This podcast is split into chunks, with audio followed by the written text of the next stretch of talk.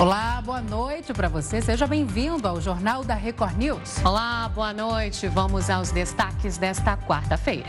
A Associação de Laboratórios defende que pacientes sejam priorizados para evitar escassez de testes de Covid-19. São Paulo prorroga o uso obrigatório de máscaras e recomenda a licitação, limitação de público em eventos. Primeiro-ministro do Reino Unido pede desculpas por participar de festa durante lockdown. E ainda a onda de calor calor causa temperaturas acima da média no Rio Grande do Sul e também na Argentina.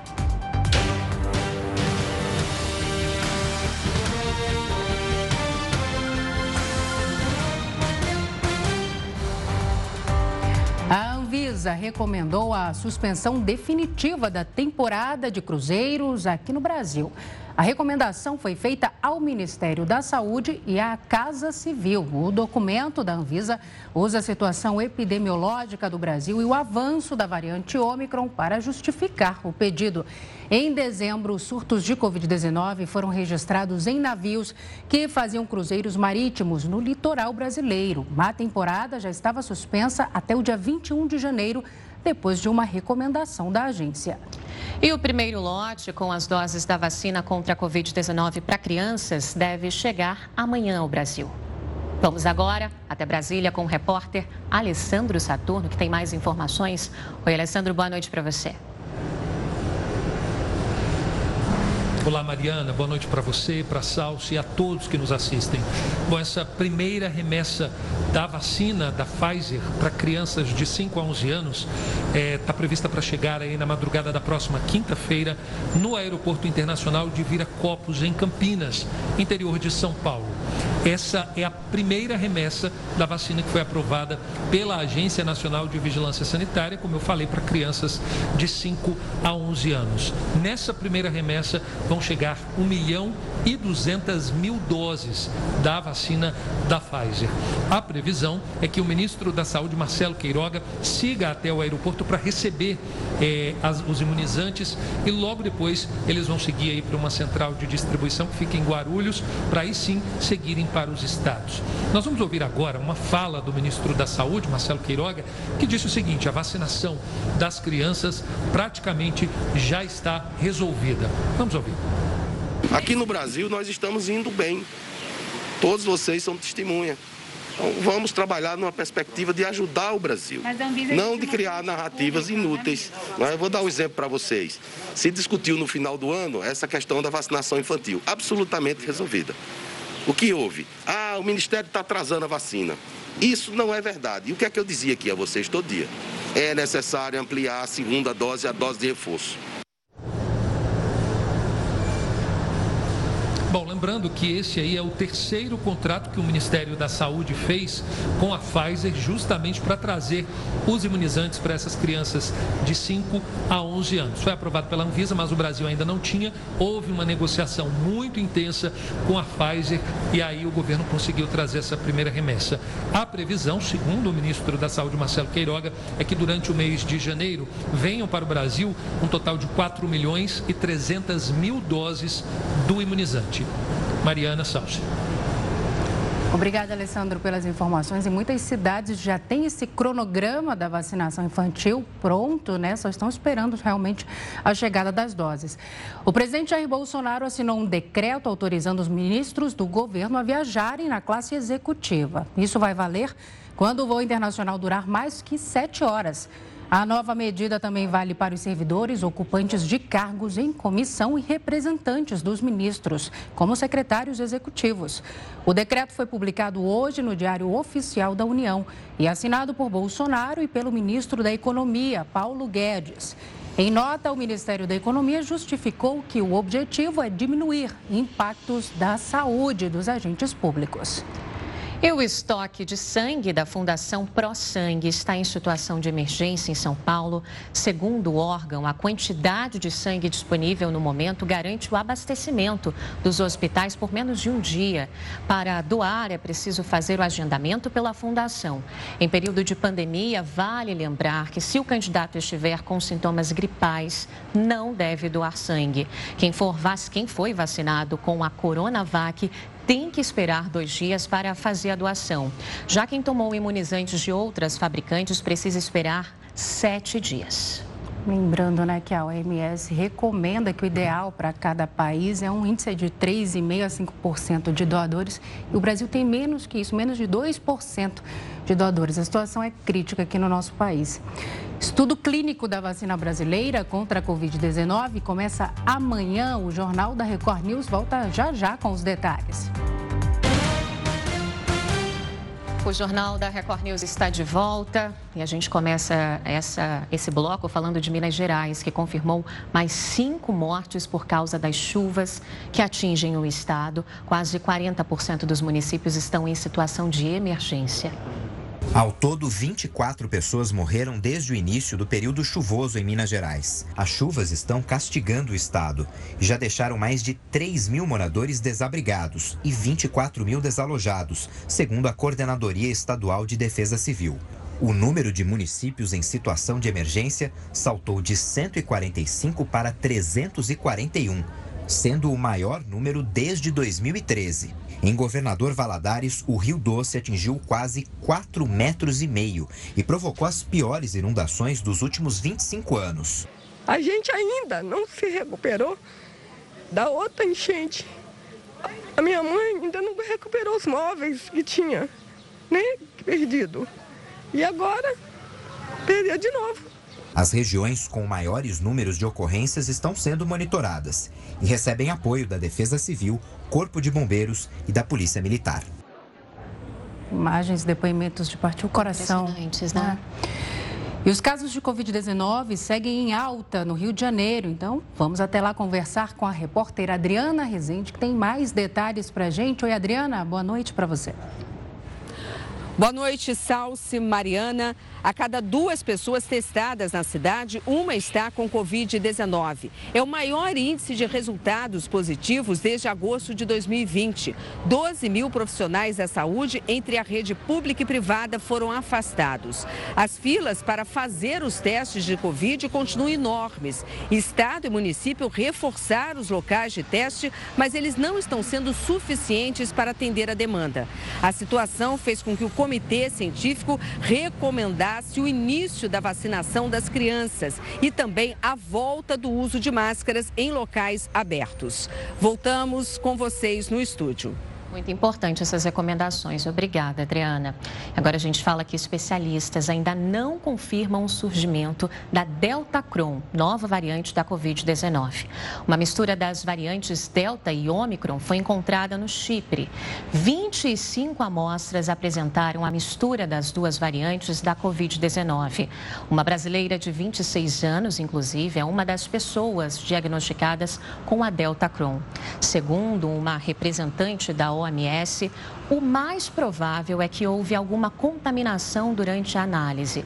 Apesar disso, o surgimento de uma variante desse tipo ainda não é descartado pelos especialistas. O anúncio foi feito no momento em que o mundo volta a bater recordes de contaminados por causa da Ômicron. E olha, o preço do café, queridinho de muitos brasileiros. Você gosta de café, Mari? Olha, vou te contar que eu gosto, hein? Ah, eu também sou apaixonada, sou suspeita, viu? Olha, teve um aumento aí, o preço do café de 50% só no ano passado. E é assunto para ele, para o Heródoto Barbeiro. Heródoto, boa noite para você. Fala para gente, por favor, quais foram os outros vilões aí da inflação. Inflação em 2021, que bateu um recorde, né, nos últimos seis anos. É verdade, realmente. Mas veja que coisa curiosa: o nosso país sempre foi um dos maiores produtores mundiais de café. Desde a época do Dom Pedro I. Eu, eu nem era nascido ainda naquela época, deixa eu explicar direitinho isso aí, né? Mas aí quando eu lendo nos livros de história que o café, desde aquela época, ele se desenvolveu no Brasil, o Brasil se tornou grande produtor mundial, primeiro produtor mundial de café. Bom, mas uh, o que aconteceu? Salsi, o preço do quilo do café o ano passado, ele aumentou em 50%. É um preço muito alto, principalmente se você comparar com a inflação. Qual foi a inflação do ano passado? Eu vou arredondar, 10%. Inflação foi de 10%, aumento do café foi de 40%, 50%, 40% acima da inflação. Aí eu vou olhar para a gente poder dar um exemplo aqui. Em Manaus, O quilo de café, 40 reais. Em Belo Horizonte, o quilo de café, 30 reais. Aí, pera um pouquinho. O que está acontecendo? Por que, que, se nós somos um grande produtor mundial, por que, que o café está tão caro? Principalmente por causa da estiagem. Lembra, a gente tem mostrado, vocês têm mostrado no jornal aí, excesso de água em alguns lugares do país. Minas Gerais, na Bahia, e falta de água em outros locais do país. Inclusive, falamos ontem aqui sobre o Rio Grande do Sul. Pois é, a região onde se planta café também teve uma forte estiagem. Com isso, a produção do café caiu e você sabe qual é tal da lei de oferta da procura? Quando você diminui a oferta, o preço sobe. E foi exatamente isso que aconteceu. Mas olha, Salsi, não foi só o café, não. Coladinho ali no café, você, você costuma colocar adoçante ou você bota açúcar no café? É, o açúcar também está aí nesse meio, né? Tá coladinho tá mesmo, né? coladinho. né? É o, é o seguinte. É, sabe como é que é? Adoçante é pra gente manter a silhueta, certo ou não? Então, sabe como é que é? Ela... Fica a dica, né, Heródoto? Fica a dica. Mas olha, o açúcar subiu 46%. O que aconteceu? De novo a estiagem, de novo o mercado mundial. E o fato de que, com o açúcar fora do Brasil está com preço muito bom, o que é que as usinas preferem fazer? Preferem exportar, porque logicamente vão faturar mais. Outro detalhe interessante para a gente poder entender: o dólar está muito alto no Brasil, o câmbio está muito alto. Com isso, os produtos brasileiros ficam mais baratos no exterior. Então, consequentemente, esses produtos são mandados para o exterior, diminuem aqui dentro e o preço sobe. Agora você vai dizer, bom, mas não tem nenhuma boa notícia aí não, só fala de alta. Certo. Então eu fui buscar duas boas notícias, duas, dois produtos que caíram de preço. Feijão, caiu 8%. Olha aí. O arroz caiu 17%. Uau! Então teve uma compensação. Agora, se você pegar a média dos produtos da, da cesta básica do ano passado, eles subiram 8% em média. A inflação foi 10%, portanto ficou um pouco mais baixo do que a própria inflação. Só queria mais um detalhezinho para o nosso pessoal acompanhar isso aqui. A inflação de 10 é alta, sem dúvida alguma. Mas sabe quanto fechou a inflação nos Estados Unidos?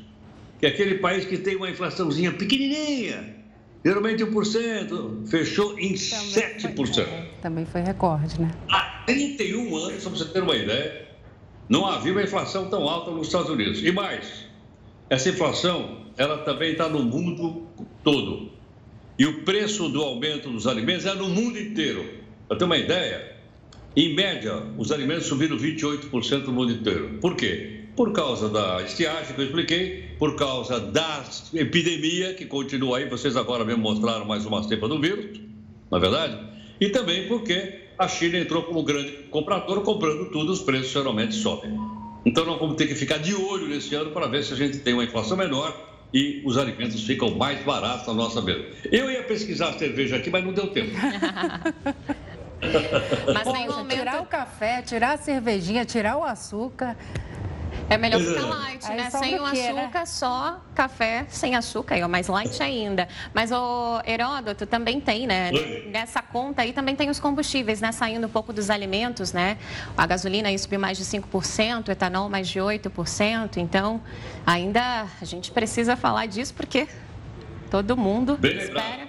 Bem lembrado. Aliás, hoje eu estava olhando no noticiário internacional, o preço do barril do petróleo ameaça chegar em 100 dólares. Até pouco tempo atrás estava em 70 e pouco, ameaça chegar em 100. Se isso acontecer, pode esperar mais aumento do preço da gasolina e mais aumento no preço do diesel, infelizmente. Ok. Então daqui a pouquinho a gente conversa novamente. Até já, Heródoto. Até já. já. Obrigado. E o Brasil pode enfrentar escassez de testes de Covid-19. O jornal da Record News volta já já com essa e outras informações.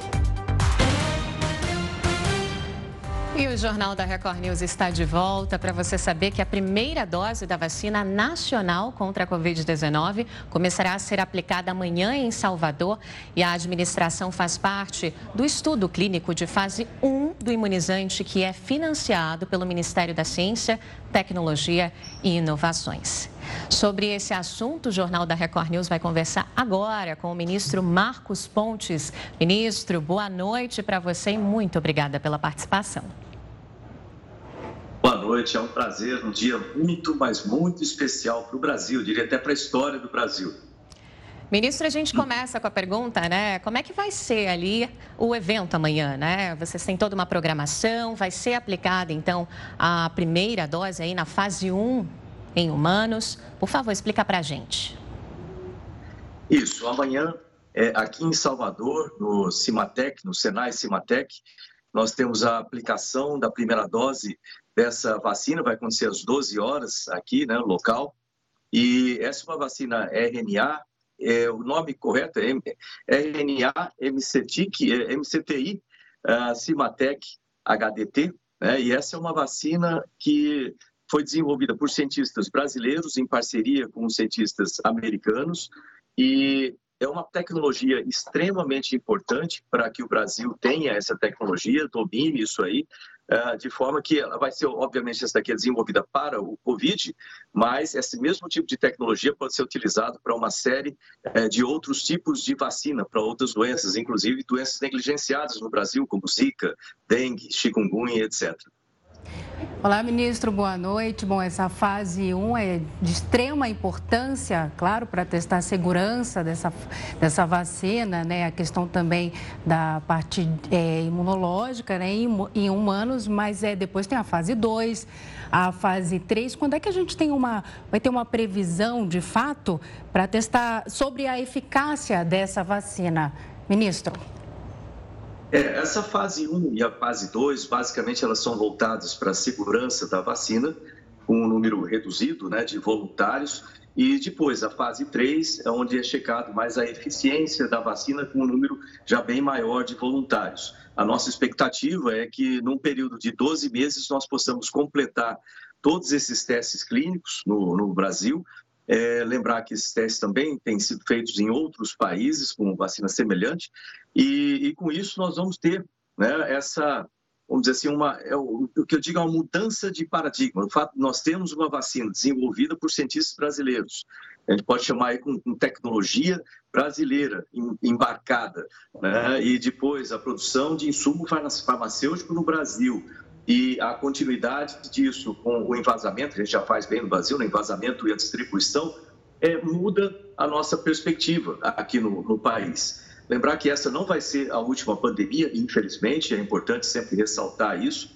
Nós temos que estar preparados para as outras pandemias e com todos os procedimentos que têm sido feitos no, no Ministério de Ciência, Tecnologia e Inovações, através da rede vírus MCTI, que nós montamos lá um mês antes de começar a pandemia, diga-se de passagem, com a estratégia que eles nos deram, eu, eu posso garantir que o Brasil, para as próximas pandemias, vai estar muito mais preparado, é, com pessoal preparado, com a capacidade de soberania, de autossuficiência em vacinas, com a capacidade laboratorial também bastante aumentada. Lembrando que nós estamos trabalhando também no laboratório de nível de biossegurança 4 no país e aumentando os laboratórios de biossegurança 3. Ou seja, o Brasil vai estar, sem dúvida nenhuma, muito mais preparado né, para um futuro, para proteger mais ainda os nossos brasileiros. Ministro, a gente tendo uh, toda a análise da eficácia, sobre a eficácia e também né, a aprovação da Anvisa, e pensando num futuro uh, a curto prazo, assim espero, já uma, um plano traçado para a produção dessa vacina, já está o Ministério já está pensando nisso ou ainda é cedo?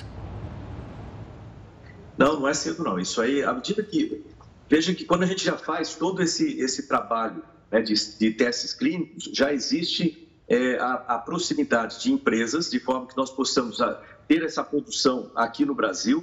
Lembrar que essa tecnologia de RNA é uma tecnologia que permite uma, e principalmente essa especificamente que está sendo usado para essa vacina, é uma tecnologia que permite a utilização é, de doses menores com essa questão de doses menores, é, nós podemos também, com essa vacina, introduzir ou trabalhar com mutações, é, com um número maior de, de, mutações, e também isso reduz o preço e reduz é, a necessidade, vamos dizer assim, industrial, né, em termos de fabricação. E tudo isso tem sido trabalhado pelo Senai Cimatec, junto com o setor privado também. Você falou que a vacina foi desenvolvida em parceria com cientistas americanos, né? Cientistas brasileiros e cientistas americanos. É, em relação a, ao investimento, Quanto foi investido em tudo isso e quanto tem sido investido né, nesse setor de ciência, de tecnologia do nosso país? Eu vou complementar, é, ministro, perguntando né, a importância de se investir em pesquisas aqui no Brasil, principalmente nessa como vacinas, que a gente tem um histórico muito bom aqui né, nesse setor. Olha, eu, eu agradeço muito por essa pergunta. Deixa eu começar pelo final aqui, né? porque, veja bem, todos os países que hoje a gente considera como países desenvolvidos, eles são desenvolvidos por causa de um investimento constante é, consistente em ciência, tecnologia e inovação. Isso eu digo sem exceção de nenhum desses países. Nós temos um acordo com a Coreia do Sul, por exemplo, né, na qual nós trocamos experiências, a gente tem consultores da Coreia do Sul trabalhando com o Ministério de Ciência, Tecnologia e Inovações, de forma que agora nós estamos montando a Política Nacional de Ciência, Tecnologia e Inovação, já baseado nas melhores práticas, vamos chamar assim, internacionais, é, e o Brasil, né, é, nós tivemos um gap muito grande em investimento de ciência, tecnologia e inovações. Desde 2013, o pessoal fala que eu falo bastante de orçamento, faz parte da minha função. Desde 2013, o orçamento do Ministério tem sido reduzido e ele chegou ao mínimo em 2021. A boa notícia é que agora, em 2022, nós temos um pequeno acréscimo no orçamento, mas o melhor de tudo isso é que nós tivemos em 2021, isso é um fato histórico, através de um trabalho da comunidade científica, do setor produtivo, do Ministério de Ciência, Tecnologia e Inovações, do próprio Congresso Nacional, da Lei 177, que libera o FNDCT, o Fundo Nacional de Desenvolvimento Científico e Tecnológico. O que, que significa isso?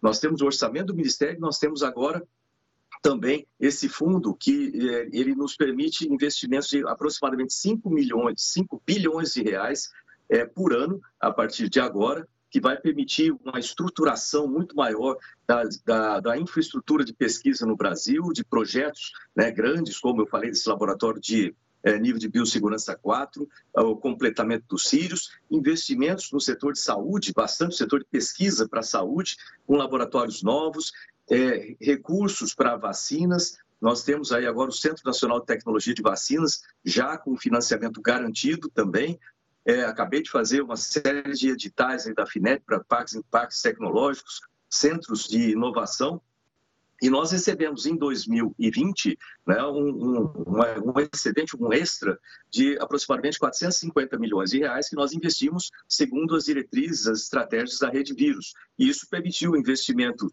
em 15 tecnologias de vacinas, né, vamos chamar assim, 15 formas de vacinas diferentes, Inclusive, essa vacina também, ela teve um investimento já de alguns milhões que foram colocados pelo, pelo Ministério e agora, então, a gente vai completar com essa o investimento nos testes clínicos, né? e o que nós fazemos a conta da seguinte forma, testes clínicos, de forma geral, para as vacinas, é, nos custam aproximadamente é, 30 milhões para a fase 1 e 2 e aproximadamente 300 milhões para a fase 3, que é onde aumenta mais o número de voluntários. E nós temos esse recurso já garantido. E isso é muito importante, é, de forma estratégica para o país, para a soberania, para a autossuficiência do país.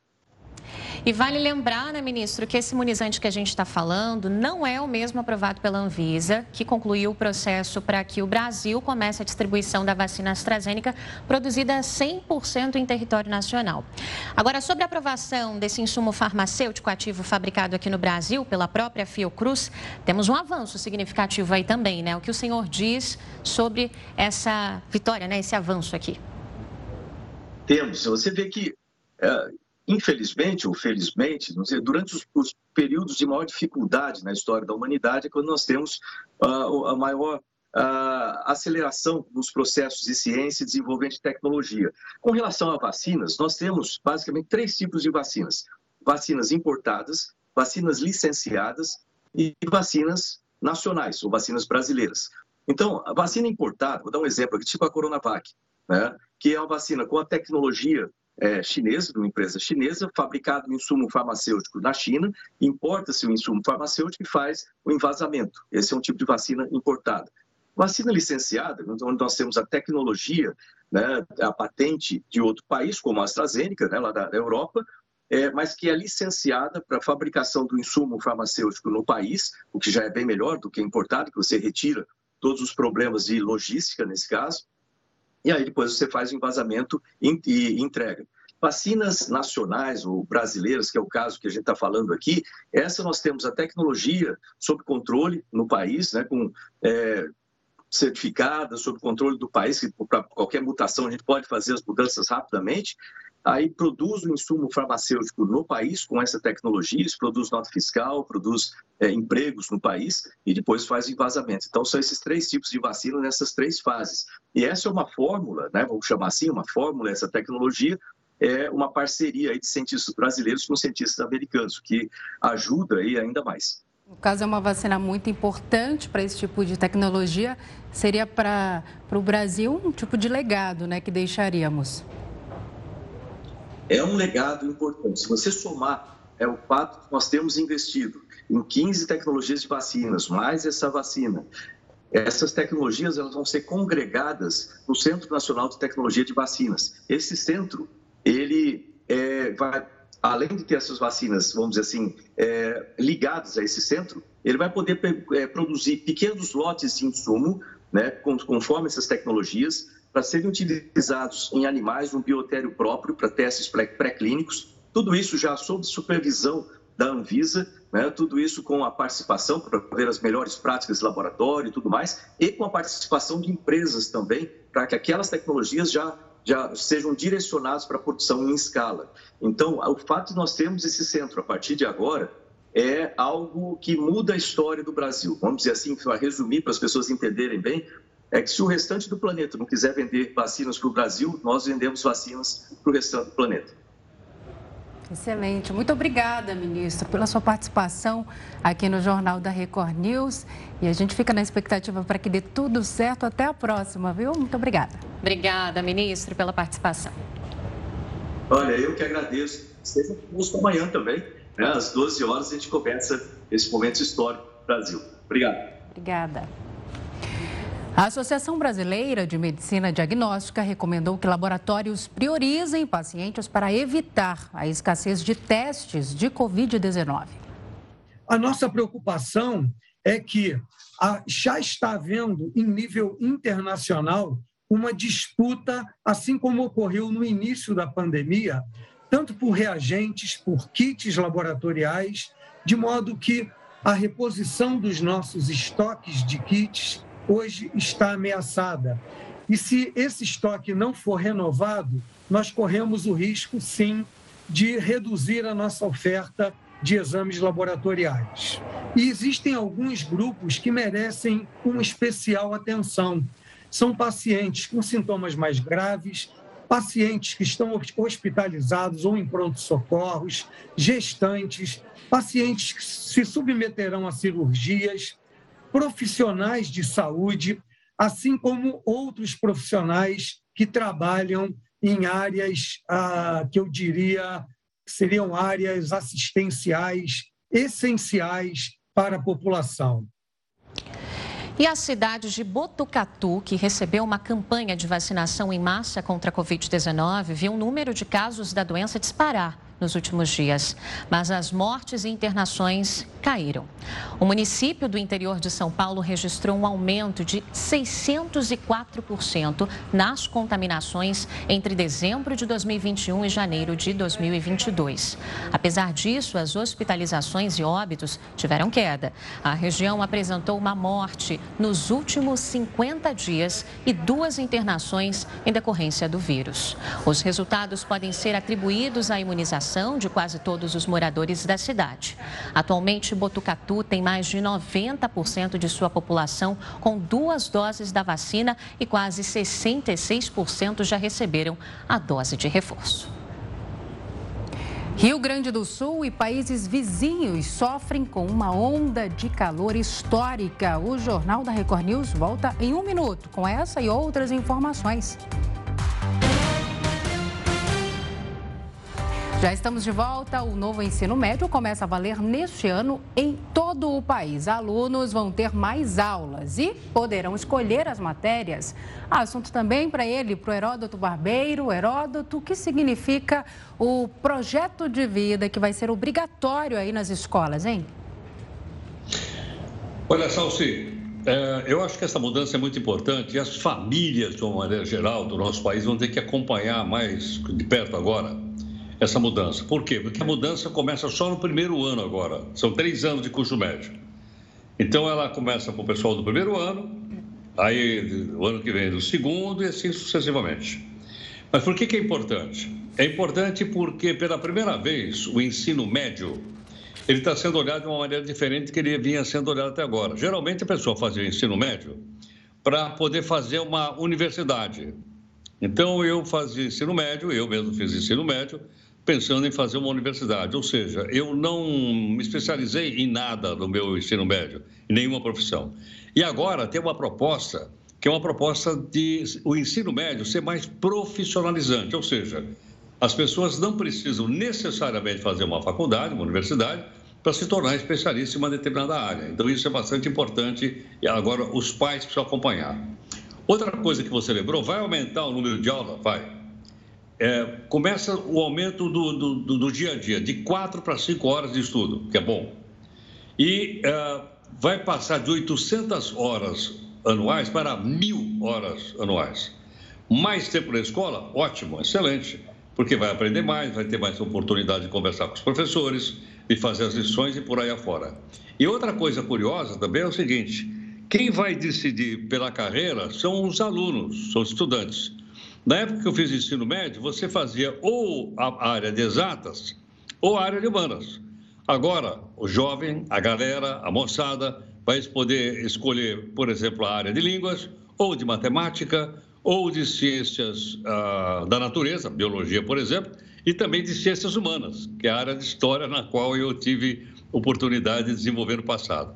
Então, isso vai ser uma coisa realmente bastante importante, uma modificação muito boa para a educação brasileira. Detalhe, eu acho que nós estamos chegando um pouco, uh, um pouco atrasado nessa mudança, porque é muito comum nos países do primeiro mundo, estou falando da Europa, ou no Japão, ou nos Estados Unidos, que a pessoa já saia do curso médio com uma especialização.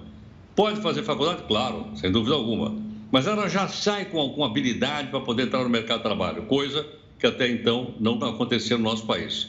Então, isso está mudando, é o primeiro ano de mudança, mas quando eu insisto que os pais devem acompanhar, é que a escola é melhor, a escola pública, ela é melhor ou pior na medida que os pais acompanham, que os pais vão até a escola, que os pais participem das reuniões da escola que os pais saibam o que é que está sendo ensinado na escola. Ou seja, a escola tem que ser abraçada pela comunidade. Com isso, nós certamente vamos ter melhor escola e, consequentemente, melhores pessoas para atuar na sociedade. Vamos acompanhar. Nós estamos só no começo do processo. Mas eu acho que alguém falou nessa, eu não sei quem foi que falou, que uma caminhada de 5 mil quilômetros começa com o primeiro passo. Você lembra quem é o autor dessa frase ou não? Não lembro, não lembro mesmo. É o líder chinês, o Mao Zedong. Ah, Obrigada, Heródoto, mas eu acredito sim que seja uma grande transformação, é, principalmente para o nosso país. A gente sabe que a realidade do nosso país é muito diferente para que as famílias acompanhem, né, é, de fato, o ensino dos filhos, o ensino de, dessa moçada toda, como você falou. É, a realidade do povo brasileiro é muito diferente né, da, da realidade de um país de primeiro mundo. Mas a gente não pode perder a esperança para que isso dê certo, né? Exatamente. E precisamos também nos dedicar um pouco mais. Ou seja, os pais têm que se aproximar da escola. A escola tem que chamar a família para dentro da escola. Todo mundo ajuda e todo mundo ganha. A ideia é já sair com um plano traçado, né? De carreira, de futuro. Muito importante mesmo, Heródoto. Obrigada, viu? Obrigada, meu querido. Então, Boa querida, noite. Até amanhã. Obrigado Até amanhã. a vocês. E o governo de São Paulo anunciou novas medidas para o combate da variante Ômicron no estado. As medidas foram anunciadas em uma coletiva no Palácio dos Bandeirantes. O uso de máscaras segue obrigatório no estado de São Paulo até o dia 31 de março. O Centro de Contingência do Coronavírus também passou novas recomendações aos municípios para a realização de eventos. São elas: uso obrigatório de máscara e álcool em gel, apresentação do comprovante de vacinação e, se possível, de teste PCR e a redução de 30% da capacidade de público para shows, eventos esportivos e festas. O governador João Dória anunciou também que o cadastro para a vacinação de crianças de 5 a 11 anos começou hoje no estado. A partir de hoje, os pais já podem incluir os seus filhos de 5 a 11 anos no sistema Vacina Já do estado de São Paulo. Segundo a coordenadora do Plano Estadual de Imunização, as primeiras doses pediátricas devem chegar ao estado ainda nesta semana. O Ministério da Saúde nos, nos, demonstra, sinaliza que no dia 13, o primeiro carregamento de 4,3 milhões chega no Brasil. Ele tem que passar pelo controle de qualidade do INCQS. O Ministério coloca que esse controle de qualidade deve ser de no máximo 24 horas. A gente aguarda que de fato isso ocorra, então, o mais tardar entre o dia 14 e o dia 15 agora de janeiro, receberemos 20%, que dá em torno de 248 mil doses de vacina. E olha, a onda de calor que atinge a Argentina pode piorar nos próximos dias. A massa de ar quente e seca pode afetar cidades dos países vizinhos, como Uruguai e Paraguai. E as temperaturas podem chegar a 50 graus. A região da Patagônia já registrou 42 graus. Outras áreas da Argentina estão sob alerta vermelho. Na capital do país, Buenos Aires, os termômetros marcaram 40 graus por volta das 4 da tarde de hoje. E o fenômeno repercute também no Brasil, especialmente no Rio Grande do Sul, onde os termômetros podem chegar a 40 graus. E sobre esse assunto, a gente conversa agora com Francisco Eliseu Aquino, professor de climatologia da Universidade Federal do Rio Grande do Sul. Professor, boa noite para você, obrigada pela participação, viu? Eu é que agradeço, muito boa noite. E a gente está vivendo aí dois extremos, né? Porque em grande parte do país, muita chuva, a gente acompanhou aí nesse fim de ano, início de 2022, chuva na Bahia, centro-norte, mais espe especificamente do país. E agora no Rio Grande do Sul, essa onda de calor que atinge o centro, aliás, a região central da América do Sul. Eu queria entender, né? Todo mundo, na verdade, por que tanto calor e o que está causando tanto calor?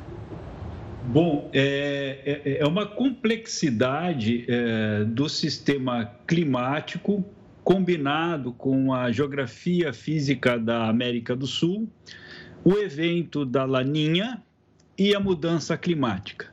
Mas tentando é, resumir de uma forma bastante simples para o telespectador, a laninha, ela de modo geral induz um aumento de precipitação em alguns setores da região da Amazônia. E no período de verão, esta região muitas vezes organiza um canal de precipitação e umidade que se chama Zacas, que se alinhou em dezembro para janeiro com a Bahia e agora em direção a Minas Gerais, Rio de Janeiro e São Paulo. Por isso, eventos extremos de precipitação.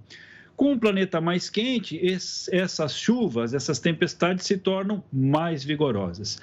Ao mesmo tempo, nos últimos 24, 30 meses, a região centro-sul da América do Sul, por efeitos inclusive da laninha, tem muito menor precipitação. O solo mais seco, nesse período de verão, favorece a formação de massa de ar quente e seca.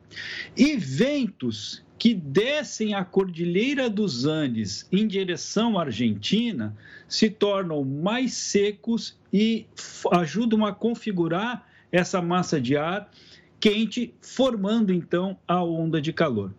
Essa onda de calor é agravada pela mudança do clima, pela laninha, pela falta de recurso hídrico, é uma combinação né, é, perigosa que traz é, para todo o território argentino, parte do Paraguai, estados do Rio Grande do Sul e Santa Catarina, risco de temperaturas acima de 41, 42 graus Celsius. Aliás, hoje, na fronteira do Rio Grande do Sul com a Argentina, registramos 40,9 40, graus Celsius na cidade de Uruguaiana.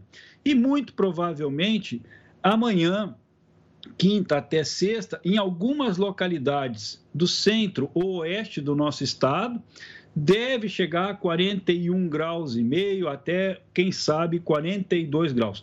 Torcemos que não seja tão vigorosa, mas sem dúvida é uma onda de calor histórica para a região do Cone Sul, a bacia do Prata, com uma combinação muito ruim que é um quadro de déficit hídrico de mais de dois anos, com uma condição de laninha que intensifica este fenômeno, assim como outros.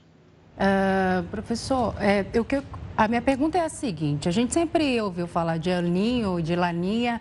Agora, é, antes da pandemia, esses fenômenos já eram intensos assim e a gente, eles passavam despercebidos pela gente? Ou se agora, nesse período pandêmico, a gente ficou mais atento a isso por causa dessa sensação meio que de pânico? A gente está todo mundo tá todo mundo meio alerta, todo mundo mais ligado a tudo isso. E ou se é mesmo, realmente eles estão mais intensos? É uma resposta mais forte da natureza a todas essas ações humanas aí é, sem limites, assim. A gente não, não está respeitando a natureza como ela merece ser respeitada e agora ela está respondendo a tudo isso. Bom, é, é uma excelente pergunta, é, complexa na resposta, mas é, o fenômeno El Ninho e Laninha são variabilidades naturais do sistema climático do nosso planeta, interação entre as águas do Oceano Pacífico com a atmosfera que em outros anos as laninhas é, induziram também estiagem, seca, alguns anos mais intensa, outros nem tanto.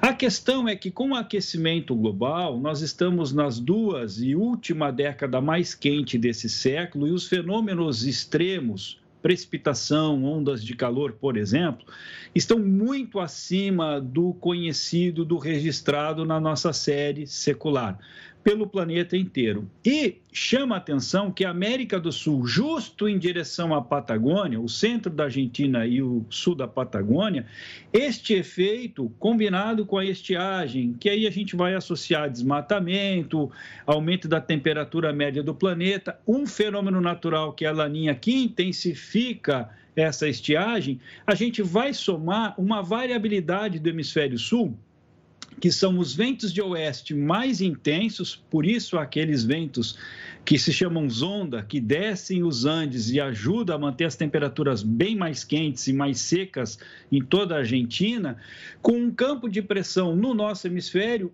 também mais intenso por conta da mudança climática. Então, sim, a mudança climática é causa humana e ela vem nas últimas décadas intensificando os eventos extremos. Somamos esse ano a laninha que combina na falta de precipitação ou para uma estiagem mais longa no sul da América do Sul. O resultado é, são mais de 1.200 focos de queimadas no território argentino, no oeste e sul do estado do Rio Grande do Sul e Santa Catarina também tem riscos de queimada, porque nós estamos há mais de 24 meses com déficit hídrico, um déficit hídrico que chega a 1.200 milímetros em alguns setores acumulado nessa nossa região. Portanto, é verão, o dia está mais longo. Aliás, o dia é mais longo em Porto Alegre, em Buenos Aires, no centro da Argentina, do que no Rio de Janeiro em Recife.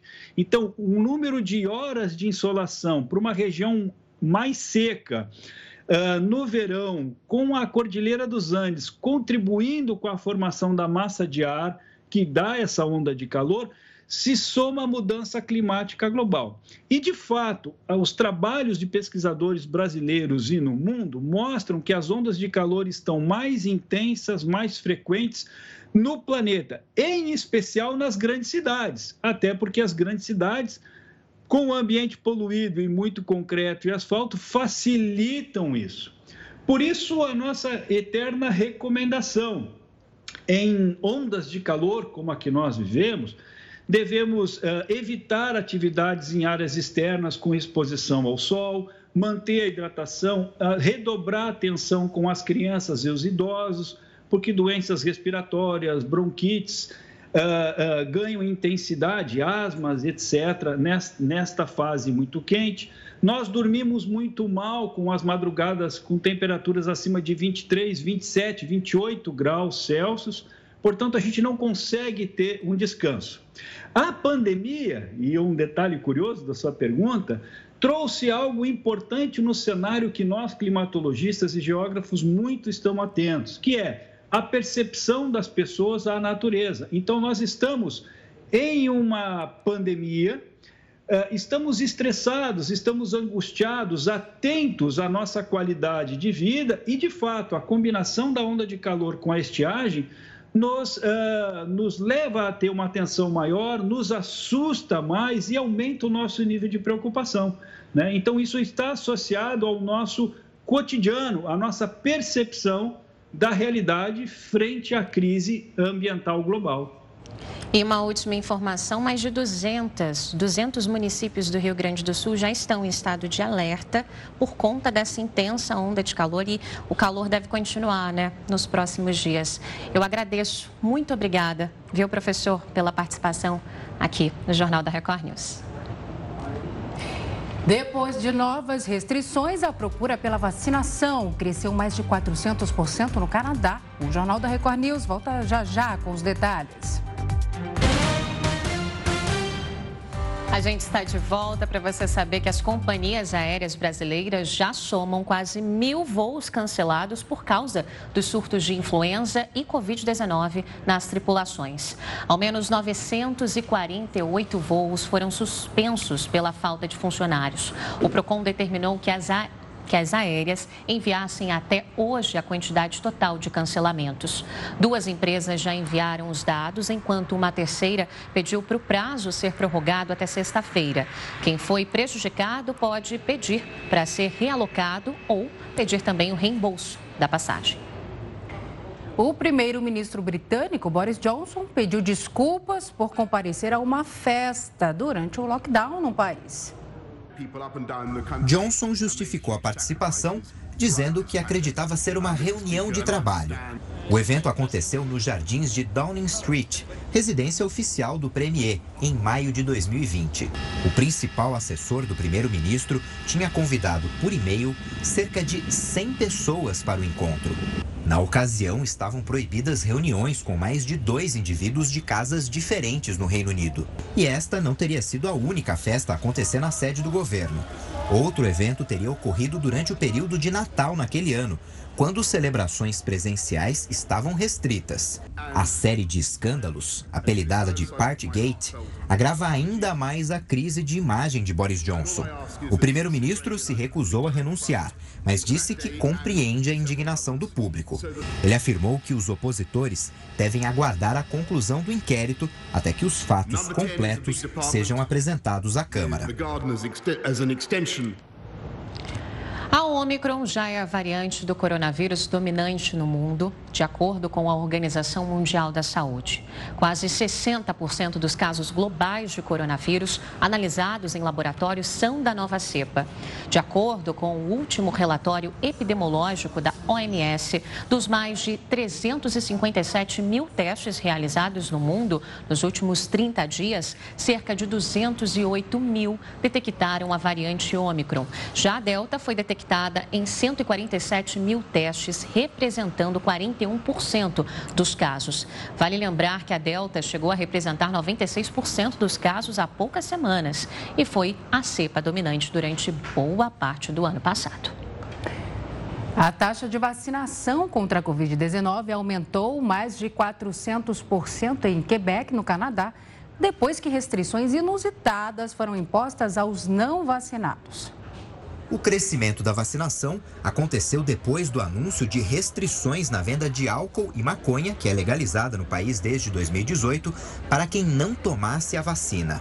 As restrições motivaram a população. O número de agendamentos diários subiu de 1.500 para mais de 6 mil. Outra medida que ainda pode ser colocada em prática em Quebec é uma multa para quem não se imunizar. O primeiro-ministro da província afirmou que a proposta está sendo finalizada. O governante disse que os não vacinados prejudicam a população e, por isso, devem pagar a contribuição para conter os danos. O Jornal da Record News fica por aqui. Obrigada pela sua audiência. E você continua agora com o News das 10 com Gustavo Toledo. Boa noite para você. Tchau, tchau.